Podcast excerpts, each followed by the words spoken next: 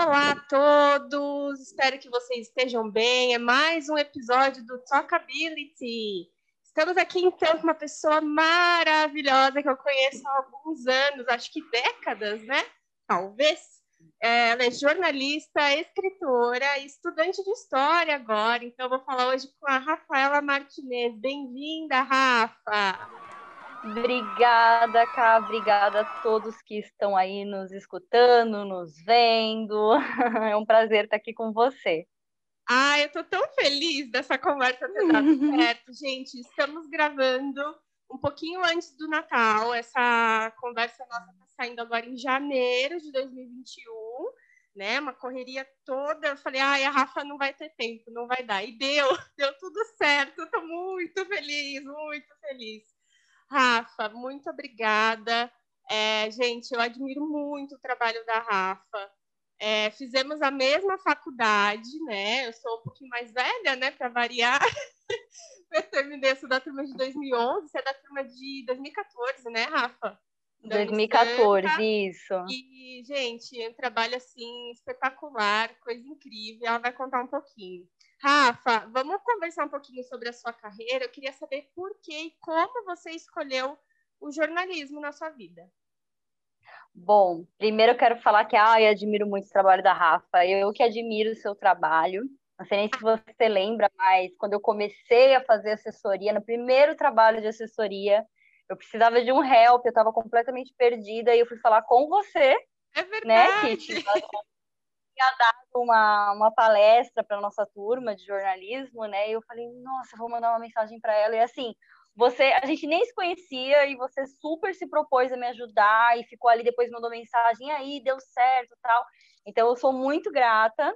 É, eu acho que várias pessoas passaram na minha vida assim para me ensinar muitas coisas, me ajudar em muitas questões. E eu sou muito grata a elas para sempre. E você com certeza é uma delas. Então. Ai meu Deus, não faz isso que eu choro.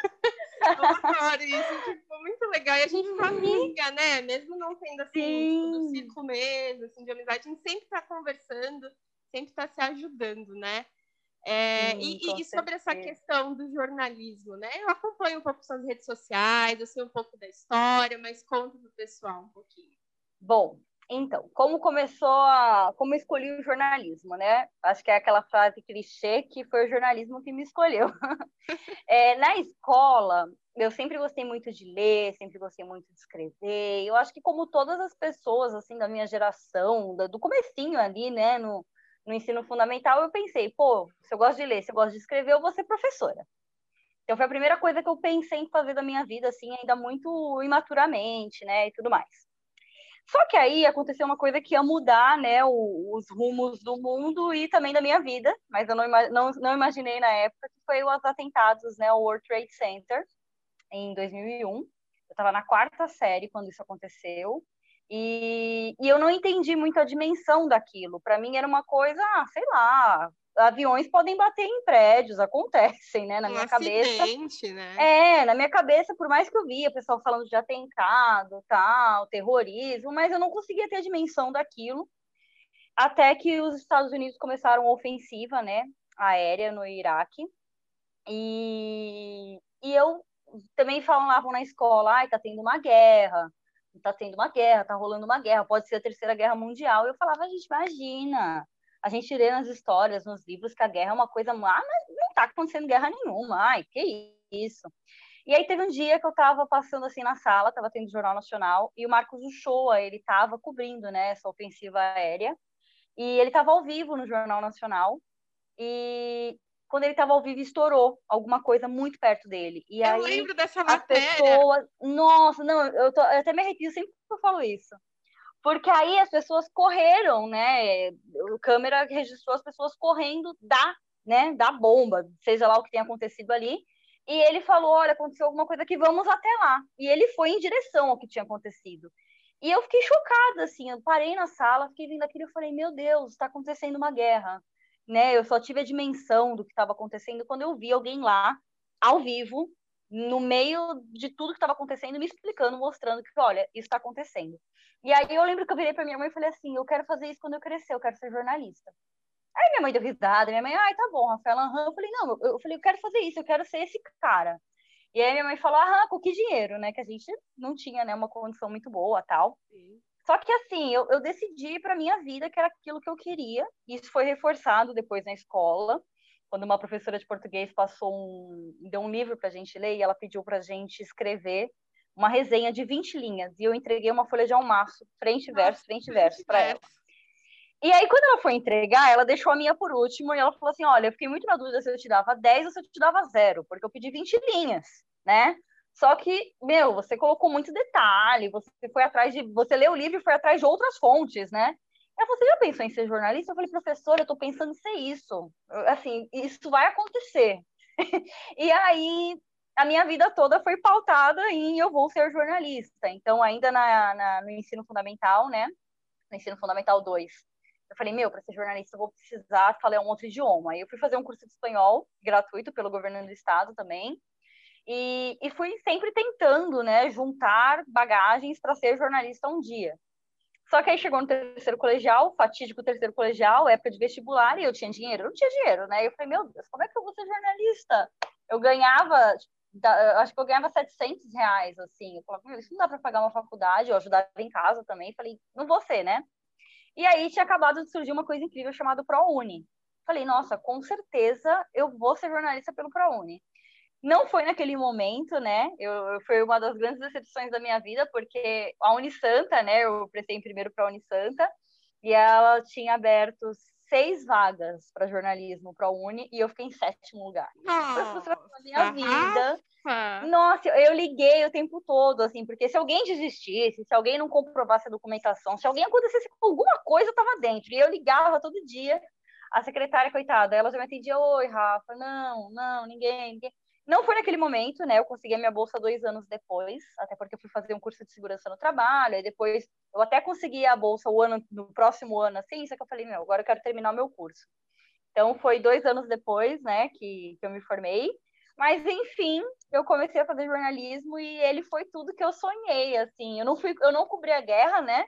Uhum. Queria muito cobrir uma guerra. Mentira, gente, ai que horror. Mas, Ainda assim, hoje, é... se acontecer alguma coisa assim, da... gostaria de cobrir ah, pessoa? Eu gostaria, eu gostaria. Eu gostaria demais. Assim, toda... internacional, talvez? É, toda a minha experiência foi local, né? Foi, foi mais agora, né? Depois a gente vai falar um pouco mais sobre isso, eu acho. Mas assim, eu tive mais experiências aqui na Baixada Santista mesmo, né? E já foram muito emocionantes. Eu fico falando, nossa, se eu tivesse uma, uma vivência dessa, que nem a que me fez querer ser jornalista, meu Deus, eu estava realizada, mas eu, eu consegui me realizar no, no que, né, no que eu fiz desde então, desde a formatura. E em relação a, a, enfim, aos locais que você já trabalhou, conta um pouquinho, né, sobre isso. Então, é, na época da faculdade, todo mundo já estava estagiando, o pessoal já estava super engajado. Só que eu sempre tive essa obrigação, né? É, essa necessidade de ajudar em casa. Eu não podia correr muitos riscos, né? E como eu tinha feito o curso técnico de segurança no trabalho antes da faculdade, eu, eu tinha, eu ganhava um salário legal, conseguia ajudar minha mãe, conseguia guardar meu dinheiro e tudo mais. Então, era muito difícil esse desprendimento de vou fazer um estágio. Só que ao mesmo ah, tempo eu tinha ah, muito medo. Já trabalhava, então. Né? Já, nossa, eu, eu, trabalho. Eu trabalho desde os 15, né? Eu fui menor aprendiz e tudo ah, mais. Então, eu já trabalhava e era muito difícil para mim é, arriscar tudo por um salário de estágio que era muito pequeno, né? Só que aí, no terceiro ano, um amigo meu criou uma revista online de artes visuais. E eu falei, nossa, deixa eu colaborar com alguma, de alguma forma, né, e tal. E ele falou: ah, tá bom, vem, vem, né? Não, não tem dinheiro para te pagar, mas vem comigo. E eu comecei ali né, na Sanatório Geral de Artes Visuais, que era uma revista online. Do Betinho? Mensal. Do Betinho, ah! sim! Na primeira edição, acho que eu contribuí com foto e eu nem conheço ele. Tipo, eu adorei o trabalho. Foi uma coisa muito nova na época. Imagina, eu trago o Betinho até hoje. Ontem falei com ele, assim. A gente, a gente caminha junto desde então, assim. E foi também o meu grande a grande oportunidade que eu tive. E aí eu vou te falar que não é nem de fazer o estágio, mas de entrar no mundo que é o mundo do teatro, que foi o que eu fiz desde então na minha vida, né? Então, pela Sanatório Geral, eu conheci o movimento de teatral da Baixada Santista, conheci as organizações, é, até uma, é, a questão da luta mesmo, a luta pela defesa dos direitos humanos, é, das questões sociais, questões de moradias. Então, foi um caminho que eu entrei sem querer e pelo qual me apaixonei ainda na faculdade, é, no terceiro ano, né? E aí, no quarto ano da faculdade, eu estava na sanatório geral e tal, mas, assim, ainda era uma coisa muito... Eu não tinha um mentor, assim, vamos dizer, né? Eu era jornalista. Mas, assim, eu não tinha quem me ensinar a ser jornalista ali, né? Eu ainda precisava de alguém para me, me falar, oi, venha, senta aqui e ensina comigo. eu aprende comigo, perdão. E aí apareceu um dia, eu estava trabalhando, menina, estava trabalhando na empresa de segurança no trabalho, e eu falei assim, nossa, eu vou, eu preciso fazer um estágio. Preciso fazer um estágio. Aí eu mandei uma mensagem para todos os meus amigos, tal, e aí a minha amiga Natami trabalhava na TV Tribuna, e ela falou assim: "Olha, Rafa, acabou de sair uma estagiária. Você quer tentar a sorte? Não falaram nada de abrir vaga, não falaram absolutamente nada. Mas, sei lá, né? Traz seu currículo tal. Aí eu falei, quê? Trazer currículo? Vou ligar agora. Aí liguei. Liguei, falei, ó, oh, eu sou estudante de jornalismo, tal. A moça me passou pro gerente, né, de jornalismo, na época eu nem sabia que ele ia fazer isso. E quando ele atendeu, ele, oi, quem te contou que abriu vaga? Eu falei, ai, não, eu tô ligando porque eu tô, sou jornalista, tô, sou estudante, tô no quarto ano, tal. Ele falou, ah, vem aqui hoje à tarde. E eu tava na ponta da praia trabalhando. E a ah. TV Tribuna ficava em São Vicente. Né? Ah, foi na TV, tá. Gente, para é, quem não, aí... não sabe, na Baixada Santista, né, na época era a TV Tribuna, que era afiliada, né, que é afiliada à Rede Globo, e tinha também o jornal A Tribuna. Aí ela foi para TV. Vamos lá, continue. Sim, e aí eu fui na TV Tribuna, né, que é afiliada da Globo. Eu sei que eu estava na ponta da praia, cheguei pro meu chefe e falei: "Olha, fui chamada para um estágio na TV Tribuna, uma entrevista ainda, não sei se vai dar certo, mas eu tô indo". Aí ele falou: "Ah, vai".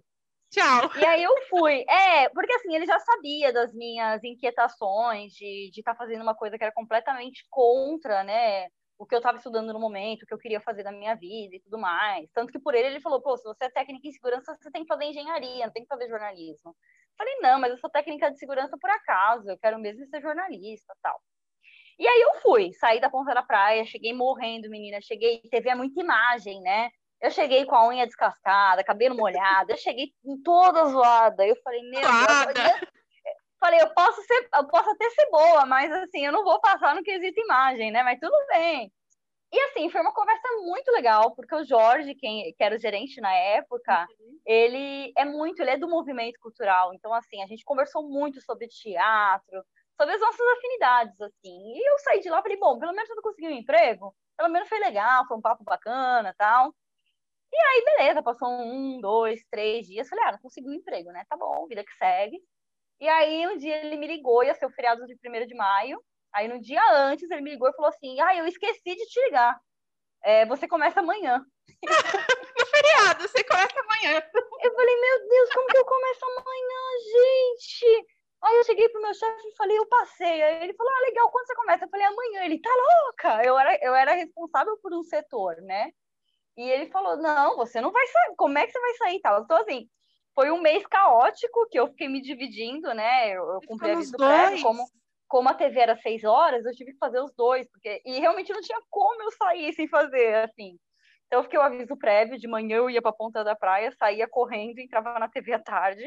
Uau! Mas, mas foi uma experiência extraordinária, assim. Eu lembro, eu fiquei, eu fiz cinco meses e meio de estágio, né? Cinco meses e meio? Não, sete meses e meio de estágio.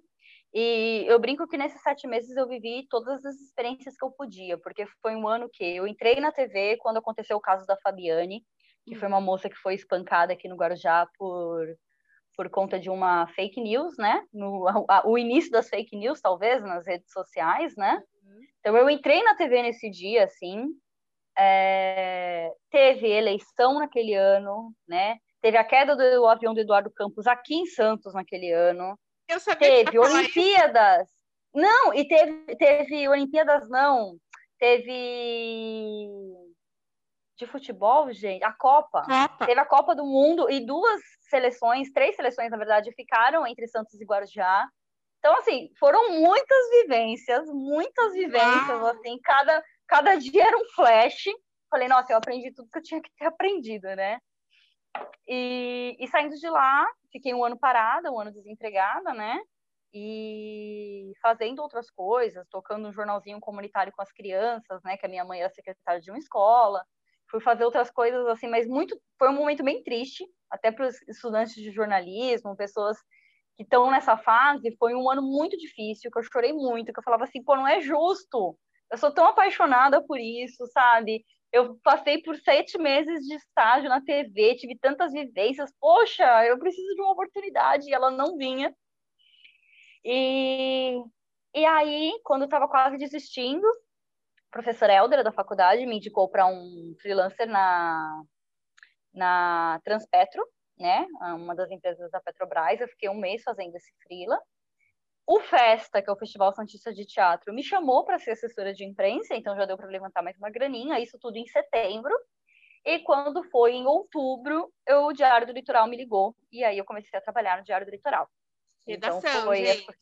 Sim, a redação, impresso, que era o sonho da minha vida. Na verdade, foi assim, eu com festa, trabalhando, assessorando festa, eu fui me apresentar no Diário do Litoral como assessora do festa, uhum. falando da importância do festival e tal. E o dono, né, o seu Sérgio, na época, ele falou: Olha, vocês querem, posso até te dar um espaço no jornal todo dia, mas eu não tenho repórteres para escrever.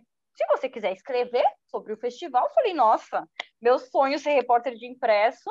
Óbvio que eu quero, depois vai virar currículo, né? Então, assim, eu fiquei me dividindo entre três coisas em setembro, ah. né?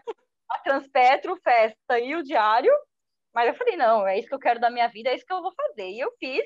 E quando abriu essa vaga, eles lembraram de mim, pela essa contribuição que eu, que eu dei nesses tempos de festa, né?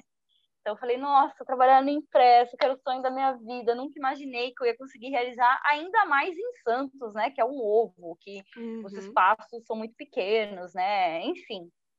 E, e aí eu trabalhei no Diário do Litoral por quatro anos passei por todas as etapas, eu posso dizer assim, dentro do Diário do Litoral.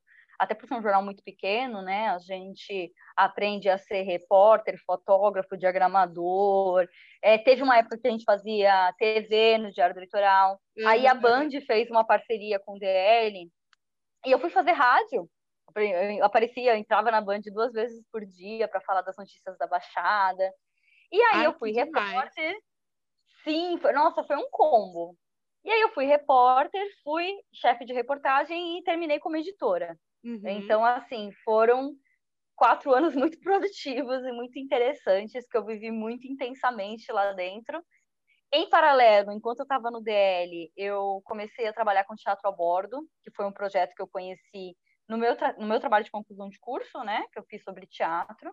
É uma equipe de Santos que tem um caminhão-palco movido a energia solar que circula pelas estradas do Brasil, levando apresentações, né? Para na praça, o caminhão vira um palco e acontece ali a apresentação. É uma coisa linda, que geralmente vai para lugares que não tem teatro, sabe? Vai para lugares bem distantes, até por ser autossuficiente em geração de energia, né? É, uhum. consegue acessar um público que está muito longe, assim. E eu comecei a trabalhar com teatro é, praticamente três anos e meio que eu estava no Diário do Litoral. Eu fui do Diário e fui assessora do, do teatro a bordo ao mesmo tempo, né? Uhum. E aí eu tive essa experiência do DL de ser editora, que eu não gostei. Por quê? Ai, Caio, eu acho que eu tô. Eu, eu amo ser repórter, né? E, e as coisas foram até muito rápidas, assim, eu acho. Foi uma, foi uma necessidade. O DL tem uma equipe muito pequena. A, a Tati, que era editora, a quem eu sou completamente apaixonada e grata, e ela é incrível. Ela saiu no começo de 2019 e assim a equipe por ser muito pequena é, e eu quando ela saía de férias eu que ficava como editora automaticamente ah você vai ser editora né? Porque ela saiu. Só que eu acho que eu não não primeiro que não era o meu momento eu, eu ainda queria ser repórter era muito frustrante para mim estar na redação e ser obrigada e ser responsável por ah pensar as pautas fechar a capa ler os textos e não ser eu que estava escrevendo, assim, sabe? Então, uhum. é, foram meses de muita frustração e choro na minha vida, porque eu não queria aquilo. Mas não tinha como eu chegar e falar, oi, eu não quero isso, né? Sem perder meu emprego, né? Que, que no fim foi mais ou menos o que aconteceu, porque eu falei que eu não queria mais aquilo. Tem uma hora que não deu, né? E eu acho que eu ainda estou muito na polaridade. E tem essa questão minha, né, de eu não, não estar feliz com aquilo. E para além da felicidade, eu acho que tem até uma questão de bagagem mesmo. Eu acho que eu não tenho bagagem para ser editora de um jornal, sabe? Não, não me menosprezando jamais, assim. Uhum. Mas eu acho que não era o momento. Quem sabe daqui a 10, 15 anos, tudo que eu queira na minha vida é ser editora de um jornal e ler os textos e tal, mas hoje eu não quero isso. Hoje eu quero estar tá na rua, eu quero estar tá quero me sentir parte de alguma coisa, mas assim, parte da engrenagem, sabe? Não da cabeça. E, e isso culminou assim de uma forma muito grande em mim. E aí a gente, em comum acordo, eu saí do DL em, em dezembro do ano passado. E até então eu saí para ficar fugir com o circo. Eu já era assessora do teatro, e eles estavam precisando de alguém mais na produção, assim, alguém mais dentro mesmo da equipe. Eu falei, nossa, juntou a fome com a vontade de comer. Eu tô querendo sair, tô querendo viver outras coisas e eles estão precisando de alguém, então eu vou. E aí eu saí do DL para ser assessora do teatro a bordo, né, assessora barra produtora. E não deu certo porque veio a pandemia, né? Ah, não sim. deu certo, é, gente. É, isso a vida falar, é assim. Né? Fevereiro já começou. A vida é tentativa e erro, minha gente. É. E aí não deu certo. Mas, em contrapartida, é, eu já fazia muitas assessorias de imprensa e, e, eu comecei a fazer mais assessorias de imprensa. Hoje, com meu amigo, com o Lúcio Nunes, que é um assessor muito conhecido aqui na Baixada, uhum. ele tem um uhum. trabalho muito sério. Uhum. E, e para além da assessoria, veio a possibilidade de ser, de colaborar com o portal UOL, né, cobrindo a Baixada Santista e com a agência Rádio Web, que também é, uma, é um sistema de rádio né, é, nacional, assim, e também eu cubro a Baixada Santista pela agência Rádio Web hoje, além de trabalhar com teatro a bordo em algumas ações online, né, que eles fizeram ao longo desse ano e tudo mais. Então, no conjunto da obra deu tudo certo, gente. Quando a gente acha que não vai dar certo, dá certo sim, não desistam. E mais ou menos é isso. Eu já fiz rádio, já fiz TV, já fiz impresso, agora só falta trabalhar em revista, que é a minha meta. Olha só, e ser correspondente de guerra. E ser correspondente de guerra, gente. É assim, cheguei no topo. Pois é, gente. Nossa. Rafa, é, e me conta um pouquinho, né? Que agora você está fazendo tanto a questão de redação quanto a questão de assessoria de imprensa. Eu também tive essa experiência trabalhando em redação, em assessoria, em rádio, enfim, essas coisas assim. É, mas conta um pouquinho, né? Porque, querendo ou não, tem diferença. O que, que você percebe do tipo de trabalho, né? Que são coisas diferentes, né?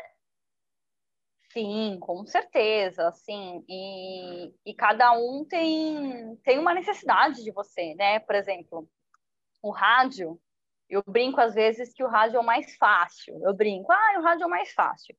Só que não, você está sozinho. O rádio é você e o seu gravador. Então, você é o seu produtor, o seu repórter, muitas vezes o seu editor, você tem que saber e contar ali que o aparelho vai dar tudo certo e tá, sabe, ligado, onde vai ser o corte e tudo mais. A, o jornal impresso, você também precisa fazer tudo, né? Na, pelo menos a experiência que eu tive enquanto diário do litoral, a gente tinha muito que fazer tudo, a questão dos textos, da lauda, do tamanho, se vai caber, se não vai caber, o, o, jornal, por exemplo, eu gosto muito de escrever um, um texto mais literário, uma coisa mais, ai, vamos olhar as nuances daquela coisa. E não cabe no jornal impresso, sabe? Por isso que eu até brinquei que eu quero fazer revista, porque eu acho que o texto que eu, que eu amo e que eu sou apaixonada, ele não cabe no jornal impresso. É, a assessoria, você precisa estar tá mais. É, eu tenho uma questão, cara, que assim, eu só consigo ser assessora de coisas que eu acredito uhum. e que eu amo, porque o papel do assessor é você tá ali, né, é, zelando pela imagem daquilo que você está você tá propondo, né? Como é que você vai é, oferecer para uma rede, oferecer para um, um canal de TV, enfim, uma coisa que você não acredita, né? Uhum. É, então tem o papel da assessoria de você zelar pela imagem, é, você tentar cavar pautas e pensar as possibilidades, aquilo que eu acho que a cabeça de repórter na assessoria funciona muito legal, porque eu, eu sempre... sempre falo isso.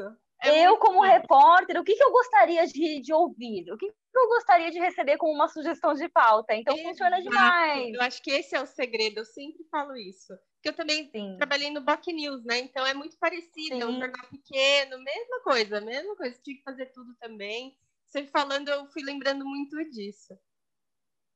Sim, sim. Então é isso, cada um tem um, uma vertente, né? Agora a, a, internet, que você tem que ser mais clean, embora eu não concorde muito. A gente lê, né? A gente fica horas lendo os textos da Eliane Brum. Sim. Então, assim, acho, acho que cabe textos longos, sim, para a internet, desde que seja o texto que as pessoas, né, é, se identifiquem e, e, queiram continuar lendo. Então, eu acho que é isso, é você ir, ir se adaptando e, principalmente, tentar sugar ainda na faculdade todos os caminhos, porque você não sabe o que você vai fazer e pode correr o risco de você ter que fazer tudo, e tá tudo bem, é da hora fazer tudo também. É uma experiência, né? E é legal, Sim. você vai se adaptando e entendendo, né? No dia Sim. a dia.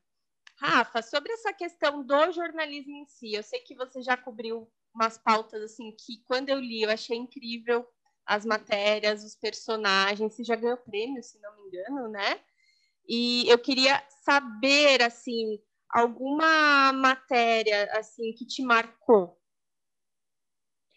Olha, é... não, não ganhei prêmios, mas, assim, eu acho que Homenagem, a gente ganha vários assim, prêmios. Assim, Rafa? Não, não. mas eu acho que... enquanto... Mas, assim... prêmio.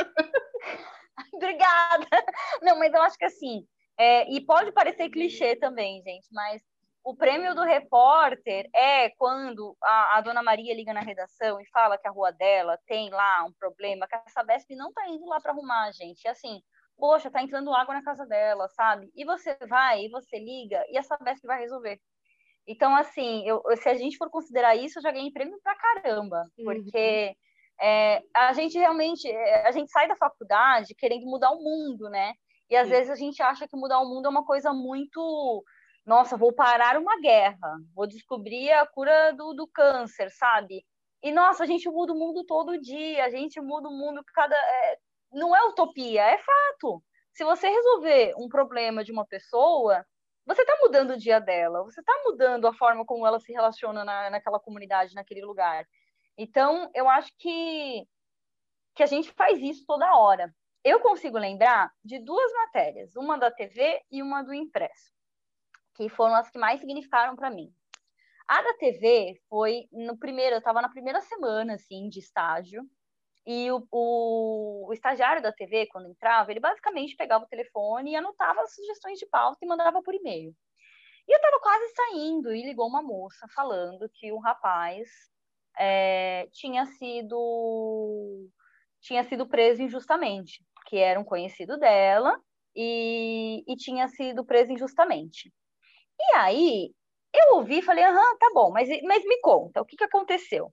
E aí ela começou a me contar que ele, na verdade, ele tinha ido ajudar a mãe de um jovem que tinha cometido um, assalto, ele tinha ido dar uma carona para ela, e chegando lá, ele chegou com o irmão gêmeo desse rapaz que tinha cometido o assalto, e a vítima, quando viu o irmão gêmeo, ficou confusa e falou: Ah, esses dois também estavam. E o cara foi preso. E ela falou: olha, a gente tem o cartão de ponto dele, é por biometria, dá para saber, foi realmente ele, então não dava para ele ter cometido. A gente foi atrás das câmeras, a gente tem muitas coisas provando que não era ele. E aquilo me, me chamou atenção. Falei, meu, tem tudo isso mesmo? E eu mandei, né, pro, no, no e-mail, né, citando todos esses detalhes e tal, pedi para ela me mandar tudo, etc. E, e, eu lembro que eu mandei no e-mail e eu fiquei falando para todo mundo. Eu falei, gente, olha esse e-mail. Eu acho que isso é uma história, eu acho que isso é uma história e tal. E aí a Solange Freitas, né, é, repórter, ela leu o e-mail, ela falou assim, meu, eu também acho que isso é uma história. E assim, eu lembro que ela encabeçou assim essa pauta. Ela pegou essa pauta e ela falou, meu, isso é uma história e vamos atrás disso. E eu lembro que a TV foi muito incisiva sabe, em, em, pegar esses, esses materiais, em conversar com o chefe do cara, que falou, não, ele tá aqui, eu não cortei o dedo dele, ele fez a biometria e tal. E assim, ele ficou preso ainda por um tempo, acho que ele ficou, salvo engano, preso por dois meses, mas assim, foram tantas as evidências e, e a TV sempre muito batendo em cima disso e ele foi solto, né, para responder em liberdade. E, e, quando ele foi solto, a primeira coisa que ele fez foi ir na TV levar caixa de bombom pra gente, porque ele falou: olha, sem vocês eu não estaria aqui. É, eu pensei até em me matar, porque a situação foi que eu vivi lá foi horrível. A gente cobriu quando ele saiu e ele sendo recebido pela comunidade e tal. E assim, foi uma coisa que me marcou muito, que aí entra nisso que eu falei, putz, a gente realmente mudou a vida desse cara, sabe? É, quanto tempo? A justiça era tão amorosa, sabe? É, quanto tempo será que ele ficaria preso se não tivesse ali uma mídia da, do, da força da TV Tribuna batendo em cima e questionando, sabe?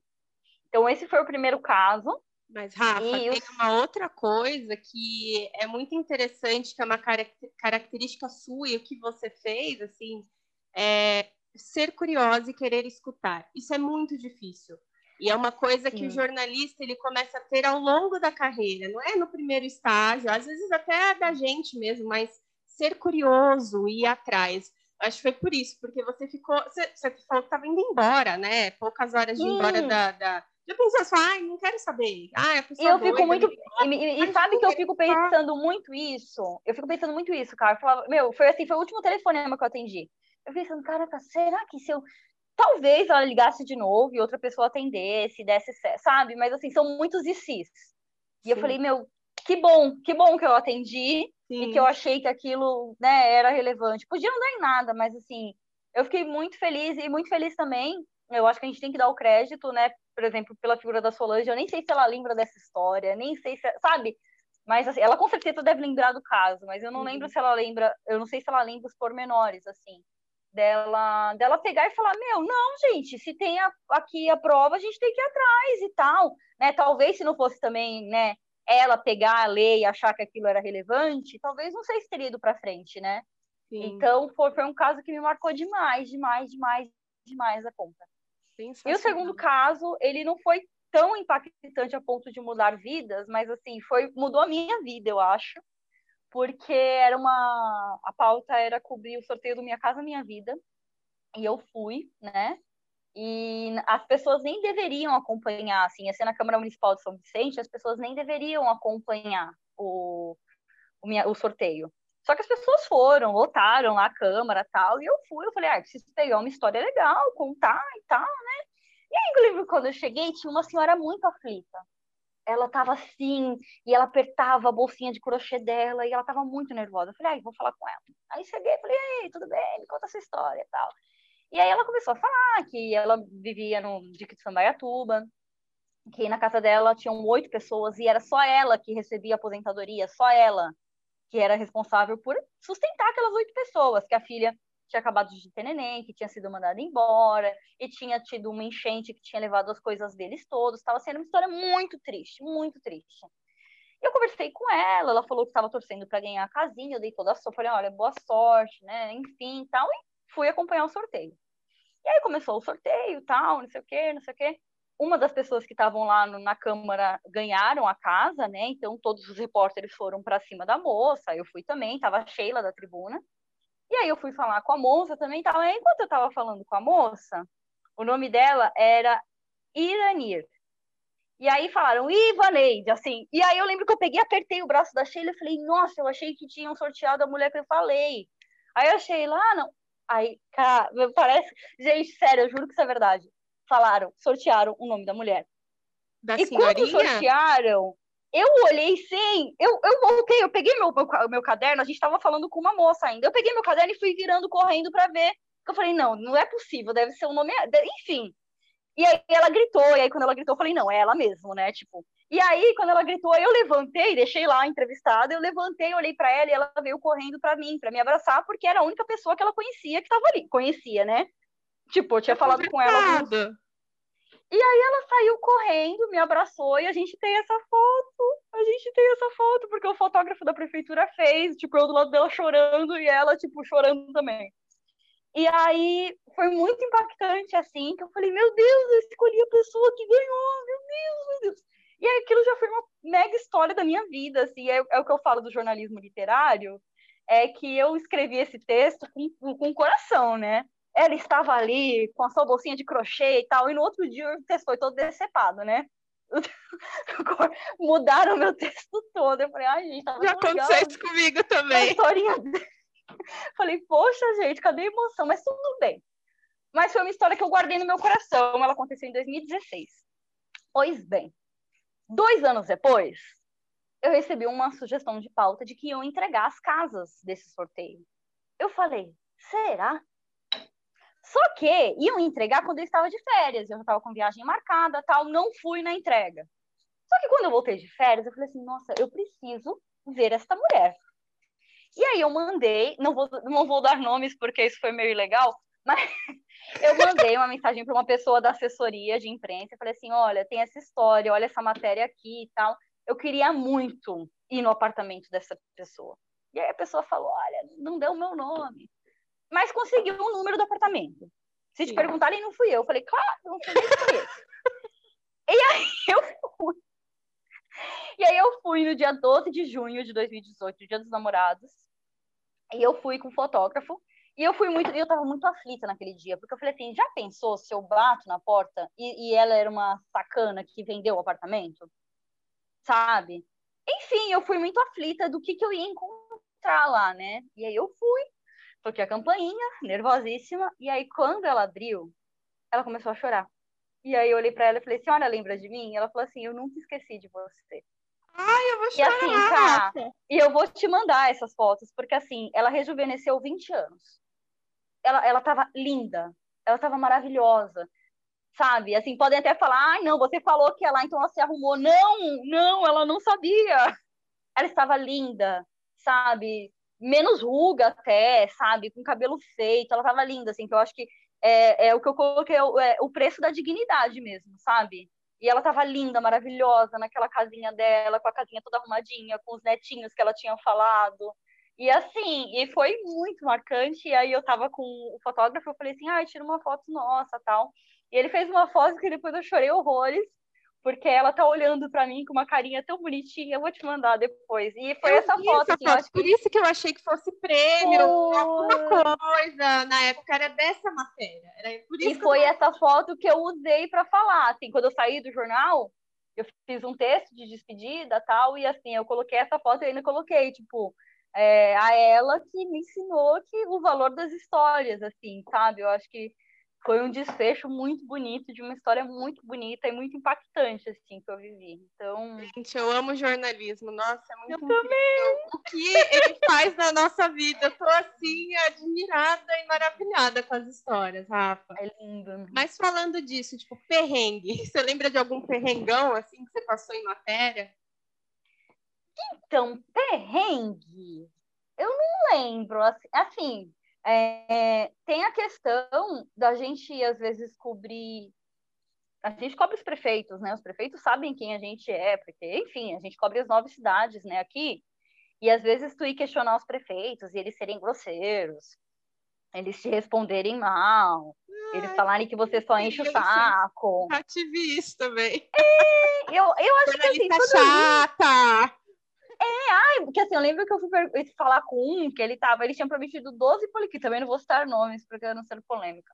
Mas ele tinha prometido 12 policlínicas e ele tava fazendo uma puta festa para inaugurar duas. Aí eu falei, eu sei quem é! Eu vou falar. Eu falei. Aí eu falei assim, ai, prefeito, que bacana, tal, mas e as outras 10? E ele ficou puto, ele, ah, porque a mídia só sabe encher o, é, não encher o saco. Ele falou assim, ah, é, não sabem reconhecer as coisas, não sabem reclamar. Então eu falei, não, é porque você prometeu 12, ué. Ué, ué. Mas assim. Estava 12, querido. Exatamente. Então, assim, eu não tô sendo chata, eu tô só perguntando. Mas eu acho que assim, os maiores perrengues foram esses, assim. Não teve. Não teve mais nenhuma outra coisa. Ainda bem. Bombástica, graças Ainda a Deus. Ainda bem, né? Rafa. Nossa. Graças a Deus. Lá na redação tinha umas histórias que eu falava misericórdia. Mas... Exato.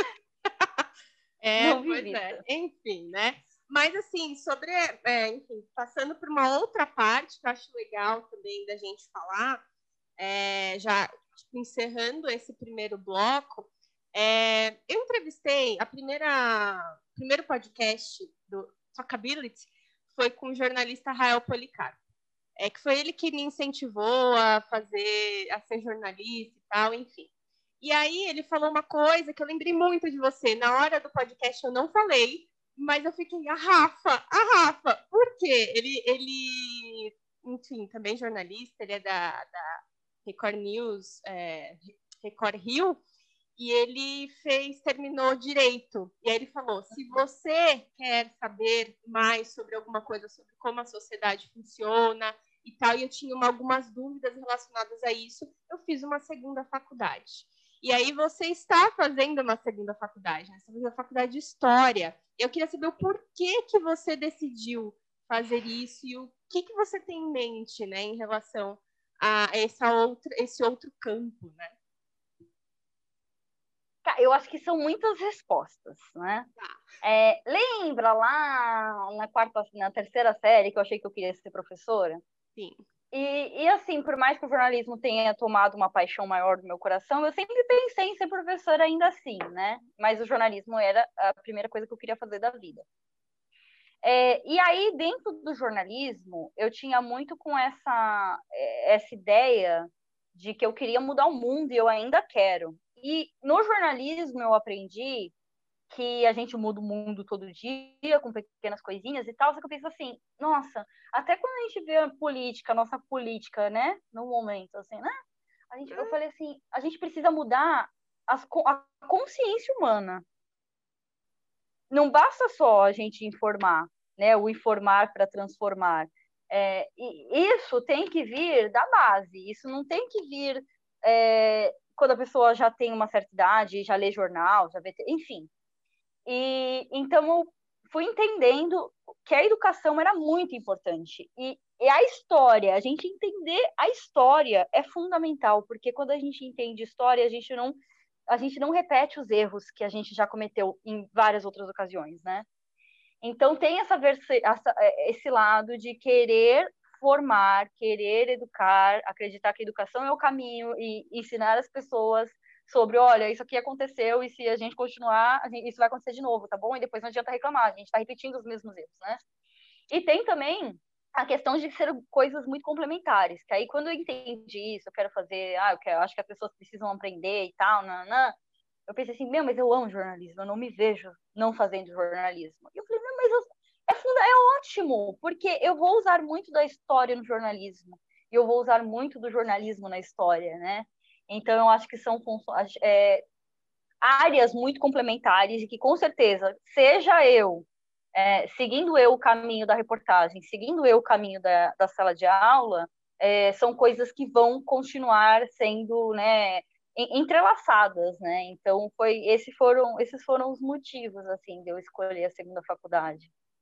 Nossa, sensacional assim. É, é, engraçado que o meu círculo né, de jornalistas e amigos que eu conheço é muito parecido com o que eu penso. Eu sou professora universitária hoje, né? E é muito legal, assim, tudo que vocês falam me traz, assim, essa vontade. Eu também penso igual, sabe? É muito legal isso, é muito interessante. É a nossa é... bolha, né? Eu amo a minha bolha, eu gente. Minha bolha é linda. A minha bolha é maravilhosa, a minha Bom bolha também, é né? Eu sou, eu sou igual, né? Enfim, de certa forma, claro. E aí, sobre essa questão, né, de história e tal, vou até mostrar aqui, gente. É, você fez um livro! Que maravilhoso! Vou mostrar aqui, ó, pro pessoal do YouTube ver. Olha só, gente. Livro da Rafa, recebi, acho que foi anteontem que eu recebi Cantorias dos Povos de Guaió, da editora Sim. Imaginário Coletivo. Ai, me conta, porque tem tudo a ver com história, Sim. com jornalismo, você conseguiu juntar. Que maravilhoso! E sabe que foi meio que sem querer, né? Foi assim, é... a gente sempre escuta que a pessoa tem que escrever a árvore, ou escrever a árvore, olha que louca, é, plantar uma plantar árvore, uma árvore. Um filho e escrever um livro, né? Sim.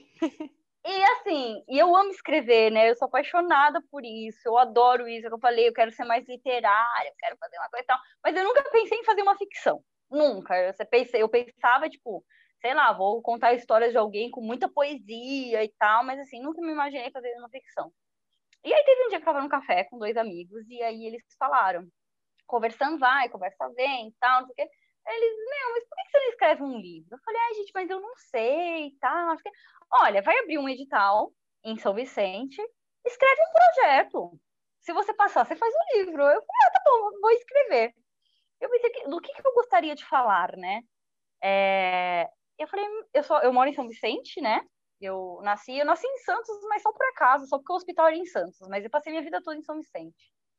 E eu amo São Vicente, eu acho São Vicente maravilhosa. Não falem mal de São Vicente, não falem mal de São Vicente nem do Brasil para perto de mim. Exceto se você for falar mal de quem preside o Brasil, aí você pode falar mal. Mas do Brasil não, porque eu amo o Brasil. E aí, eu falei assim, pô, eu vou falar de São Vicente, vou falar sobre as lendas de São Vicente, mas ainda era uma coisa muito crua, né? Eu escrevi o projeto com a ajuda do Lincoln Espada e da Nina Gagli, mas assim, foi muito cru. Eu escrevi e falei, ah, vou falar das lendas, uhul, enfim. E aí eu fui contemplada. Quando eu fui contemplada, eu falei. Quando eu fui contemplada, eu falei, nossa, gente, vou ter que escrever o livro agora. Agora o livro vai ter que sair. E eu fui contemplada no passado, quando eu estava nessa fase muito ruim da minha vida, de ter que ser responsável por um jornal. E eu não fiz nada assim ano passado. E aí veio esse ano mais calmo, tal. O que aconteceu? Coronavírus. Fiquei péssima. Fiquei dois meses assim, que eu poderia ter escrito o livro, tá super na. Né? A gente já tinha feito pesquisas, já estava com um bom acervo histórico, só que eu não tive espírito para escrever Bem. Ninguém teve. Quem tem cabeça? Ninguém teve. Essa mudança toda. Ai, pois é. Todo mundo. E, às é. vezes. E às vezes eu via algumas pessoas muito bem, assim, no começo ali, né? Abril, maio, que era muito nebuloso ainda. E as pessoas, não, eu tô ótima. Eu falo, gente, como tu tá ótima, criatura? Pelo amor de Deus. Eu tô morrendo, eu tô aqui deitada no sofá comendo, sabe? E então não tive cabeça. E aí, em maio, quando as coisas começaram a dar uma clareada, né? Eu, eu me senti a J.K. Rowling. Eu me senti a altura do Harry Potter. A, a J.K. Rowling, eu falo JK ah, porque eu sou brasileira, né? Ah! Eu já Por quê? um filme dela, né? Da, do processo de produção do livro. Ela... Ai, eu quero, eu quero ver isso, me mostra. E eu lembro que ela falava nas entrevistas que Harry, o Harry entrou na cabeça dela em uma viagem de trem. Ali ela tinha embarcado na estação de King Cross e foi numa viagem de trem que o Harry Potter entrou formado na cabeça dela. Eu, eu brinco com isso porque, assim, um dia eu tava aqui no meu noivo, ele saiu para trabalhar e eu tava jogada no sofá comendo. E eu falei, meu Deus, eu vou. A, a Índia vai encontrar um mapa que é o caminho, e depois vai vir um senhor que vai contar essa história e vai passar para bisneto. É assim, todos os personagens entraram na minha cabeça. Vou te mandar uma foto também depois. E eu, eu risquei uma folha de sulfite. Fui desenhando, escrevendo, puxando seta. E aí, quando ele voltou, eu falei assim: o meu livro está pronto. Aí ele, quê? Falei, olha, a história é essa. E eu contei a história para ele, ele falou, mas o que aconteceu? Eu falei, não sei, a minha história veio. E a história entrou na minha cabeça. Então, assim, o processo de escrever o livro, eu escrevi ele num sábado e um domingo. Óbvio, depois, por exemplo, teve, teve um ato todo que eu mudei, porque assim, eu escrevi, né? Aí depois eu fui olhar, eu falei, não, isso aqui não funciona, não, isso aqui tá ruim, não, isso aqui tem que mudar. Então, assim, eu mudei três capítulos inteiros dele, tipo, joguei fora a primeira história, escrevi de novo. O processo todo, então, durou aí uns dois, três meses, o processo todo. Mas, assim, a história em si, ela entrou na minha cabeça muito do nada. E e muito talvez bebendo da fonte do Harry Potter, eu, eu, eu queria que fosse uma aventura para quem lesse. O público dele é o público infantil, ainda pautado nessa ideia que eu te falei, né? De que eu acho que a gente precisa ensinar a criança. Se a gente não. Eh, nada vai dar certo se a gente não ensinar a criança. E, e principalmente a conhecer a sua própria história, né? A, a entender quem, quem é, quem ela é, onde ela está e por que ela está. Então, eu quis fazer uma aventura que fosse atrativa para caramba para as crianças, que elas se reconhecessem, porque assim, toda a história ela se passa em São Vicente, ela permeia as lendas, o primeiro ato é a Raíra e o Avati, que são uma índia e o macaco, e eles vivem as lendas, né? As nossas lendas, elas datam lá da época do descobrimento, então eles estão inseridos naquele contexto, vivendo aquelas lendas, a Pedra da Feiticeira, o Morro do Tumiaru, Ipupiara, a Fenda na Rocha, a história do Ilha Porchá, é, o tsunami que levou a ilha. Então, assim, eles estão inseridos no meio dessas lendas e eles seguem por essas lendas porque eles receberam um mapa que indica qual era o caminho do Piabiru. Né? O caminho do Piabiru é uma história real, Sim. real até onde a gente sabe, né? Mas uhum. que era uma mapa, era uma estrada, o único caminho terrestre que ligava São Vicente até o Peru, né? Então, e mais para os índios, o caminho do Piabiru era o caminho que leva aos céus.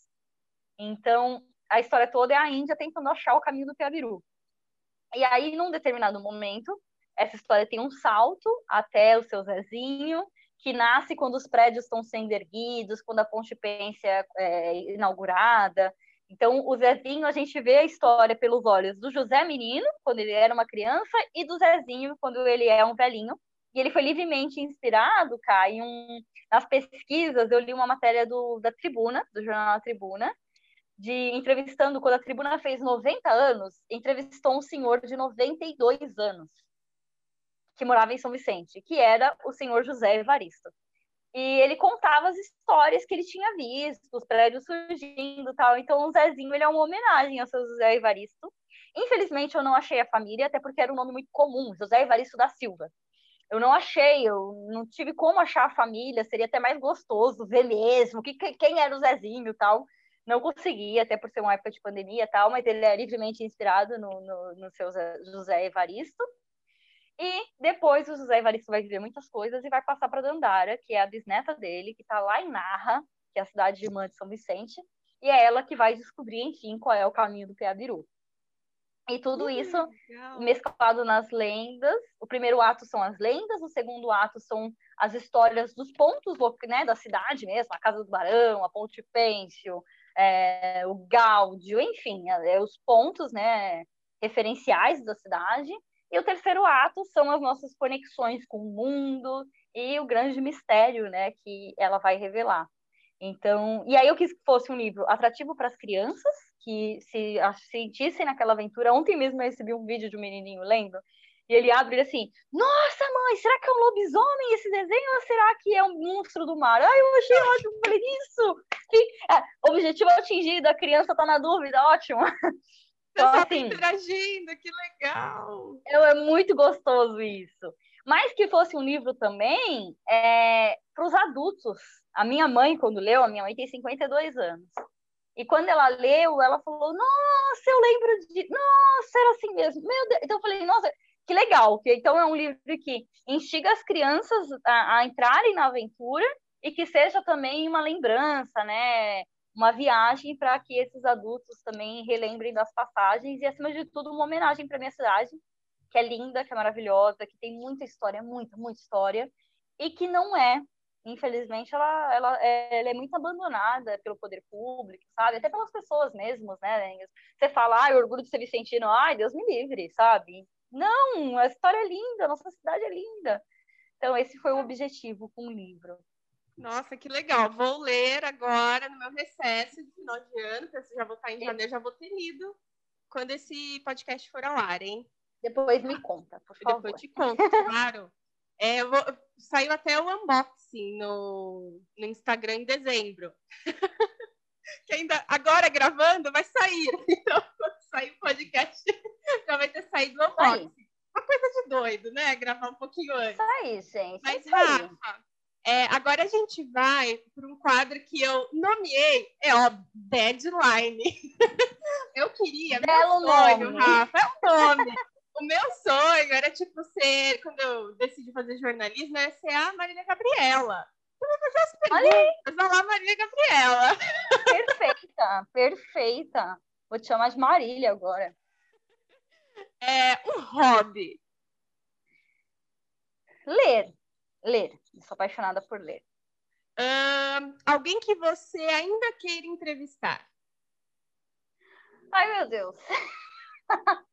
Olha, eu não sei se entrevistar, mas eu sou apaixonada pelo Caco Barcelos e eu quero que ele me contrate. Eu já fui em vários eventos e dei meu currículo para ele, porque eu sou louca. Meu sonho é um dia ele achar meu cartão e falar: ah, essa menina aqui, vou dar uma ligadinha para ela.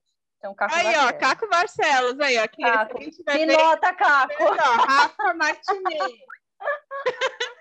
É... O que você ainda quer realizar na vida ou na carreira? Você já falou várias coisas, mas enfim.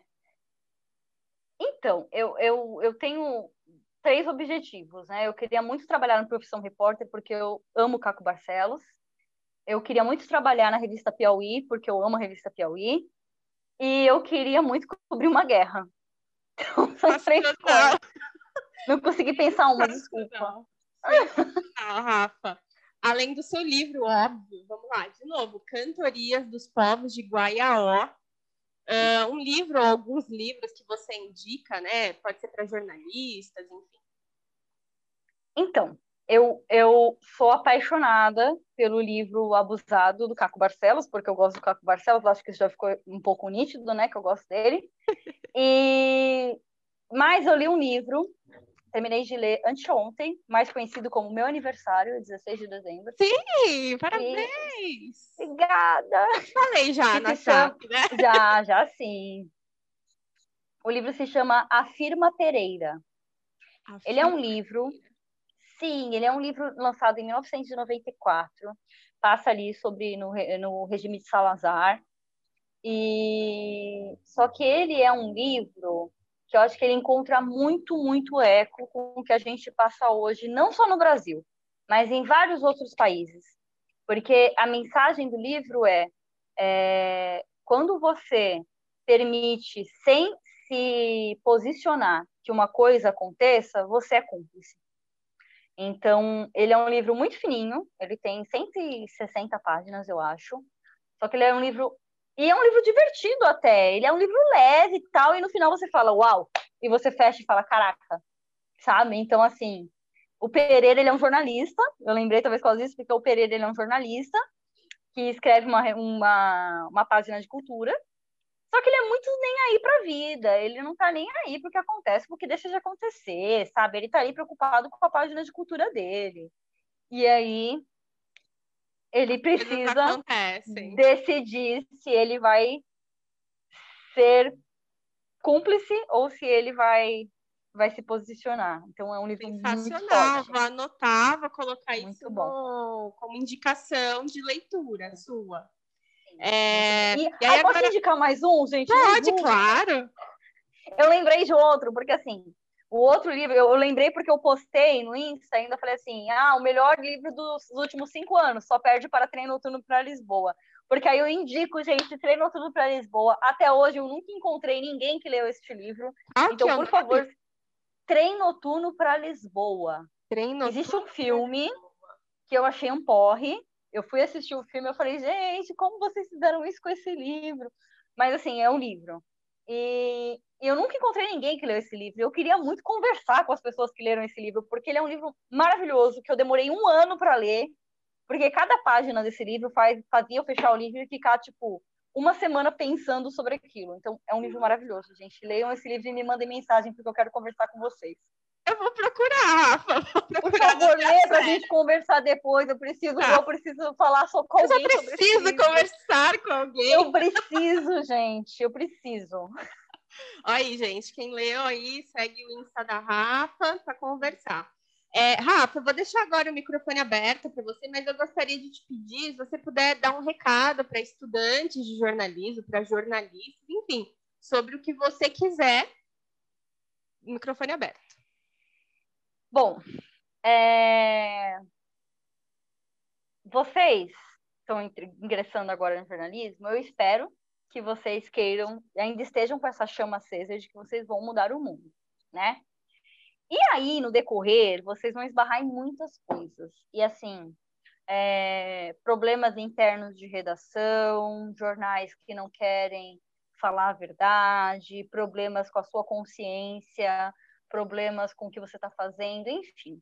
Vocês vão encontrar muitas barreiras, mas não desistam, não aceitem, é, não percam a essência, porque eu acho que é isso que faz a gente continuar acreditando apesar de tudo. Eu acho que eu já tive muitos momentos de falar, meu, para que, que eu estou fazendo isso? Você com certeza teve, né, Marília? Porque agora você é a Marília.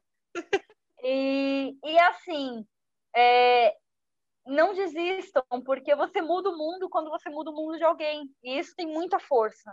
Então acreditem, nunca antes precisou tanto de jornalistas sérios e que falem a verdade, que sejam, sabe, realmente fiéis ao nosso juramento lá que a gente faz na colação de grau. E é um momento muito conturbado para o Brasil. Acho que às vezes a gente nem tem ideia do quanto. Eu acho que às vezes é, acho que é muito a firma Pereira, sabe? A gente está ali, a gente não está se dando conta do que está acontecendo. Então, a gente precisa estar atento e forte e, e não desistir, sabe? Porque é isso, é o que vai fazer a diferença lá na frente. Quantas vezes o jornalismo se mostrou a peça fundamental, realmente o quarto poder, né? realmente, no, no sentido bom do quarto poder. É, mas uma peça essencial para que as coisas acontecessem, para que verdades viessem à tona. E, e eu estou falando isso sem nunca ter feito uma grande matéria bombástica que trouxesse uma verdade à toa, mais à tona, mas querendo muito que as pessoas continuem fazendo isso e, e tentando fazer o meu trabalho da melhor forma possível para que eu possa colaborar, nem que seja 0,00001% para que isso aconteça, sabe? Então, não desistam e é isso. Gente, Rafa falou em alguns minutos a essência do jornalismo. É para quem gosta, gente. Não tem gente, é para quem gosta, quem quer mudança social, não tem jeito. Rafa, só mais uma coisa para a gente uhum. finalizar é, alguém que você poderia indicar, enfim, é que você queira ver aqui no quadro sendo entrevistado por mim, assim que eu consiga, né? Pode ser jornalista, profissional de comunicação, eu vou atrás, eu vou tentar os contatos. Ah, eu acho que você tem que falar com Carlos Raton. Ai, o Carlos, sim! Conhecido como Charles Rayton. Na alta sociedade ele é conhecido assim porque ligaram uma vez na redação e falaram assim: eu queria falar com o Reiton. Aí a gente, Reiton? É o Reiton? É aí é Carlos Reiton. Aí a gente deu muita risada. E aí desde então a gente falou: não, não tem que ser Carlos, tem que ser Charles. Charles então, Reiton. Charles Reiton. Ele tem muita história para contar. Ele. Eu dividi por cinco anos, né? Uma bancada, tipo, ele era meu companheiro de bancada. Então pensa, se eu não fiquei louca, é porque eu não vou mais ficar louca. Porque o Carlinhos deixava a gente louca mas ele é um cara, assim, ele é um apaixonado. Acima de tudo, eu acho que isso é o mais bonito que a gente possa falar. Ele pode falar das matérias dele, das coisas que ele fez, que ele quase ganhou o prêmio ESSO, ele pode ele vai falar tudo isso. Só que o que eu acho que o, o, o mais brilhante, o mais incrível do, do Raton é que ele é um cara de quase 60 anos, que ele é apaixonado pelo que ele faz. E isso faz muita diferença. É muito importante a gente ter alguém como o Raton nas redações, sabe? Então, com certeza, minha indicação é ele. Ai, gente, vou falar com o Raton. É, eu lembro que eu estava na faculdade, ele foi dar uma palestra lá, eu fiquei, ai, eu quero isso, eu quero fazer as mesmas coisas, as mesmas denúncias e tal. É muito legal. Vou atrás do Raton para fazer a, a, os próximos episódios. Ai, Rafa, muito obrigada, muito obrigada mesmo. Eu que agradeço. Nossa, Desculpa que se eu falei muito. Eu falo demais, né? Eu gente? amo, a gente ama, imagina. Gente, se vocês quiserem Rafa de volta, né, para falar algum Meu Deus. específico, deixem no Instagram, me mandem no Facebook, enfim, onde vocês conseguirem me achar, aqui no YouTube, no Spotify não dá, né, para botar comentário, eu acho, mas no YouTube, onde é. vocês quiserem que aí depois eu refaço o convite em 2021 direitinho, a Rafa volta, tá bom? Eu venho, Muito gente, eu falo bastante. Obrigada, Rafa, eu Obrigada. Eu também adorei falar com você. Obrigada por toda a ajuda desde sempre. Obrigada pelo convite. É isso aí, Marília. Tamo junto. Já fiz da Marília Gabriela. Ai, beijo, gente. Até beijo. a próxima. Tchau, tchau. Tchau, tchau. O podcast Talkability é uma iniciativa independente da Expand Jornalista. Apresentação Karina Seles, edição Dani Costa, música tema Valmarco Show. Nos acompanhe nas redes sociais para mais informações. Arroba Karina Seles, arroba Expand Jornalista.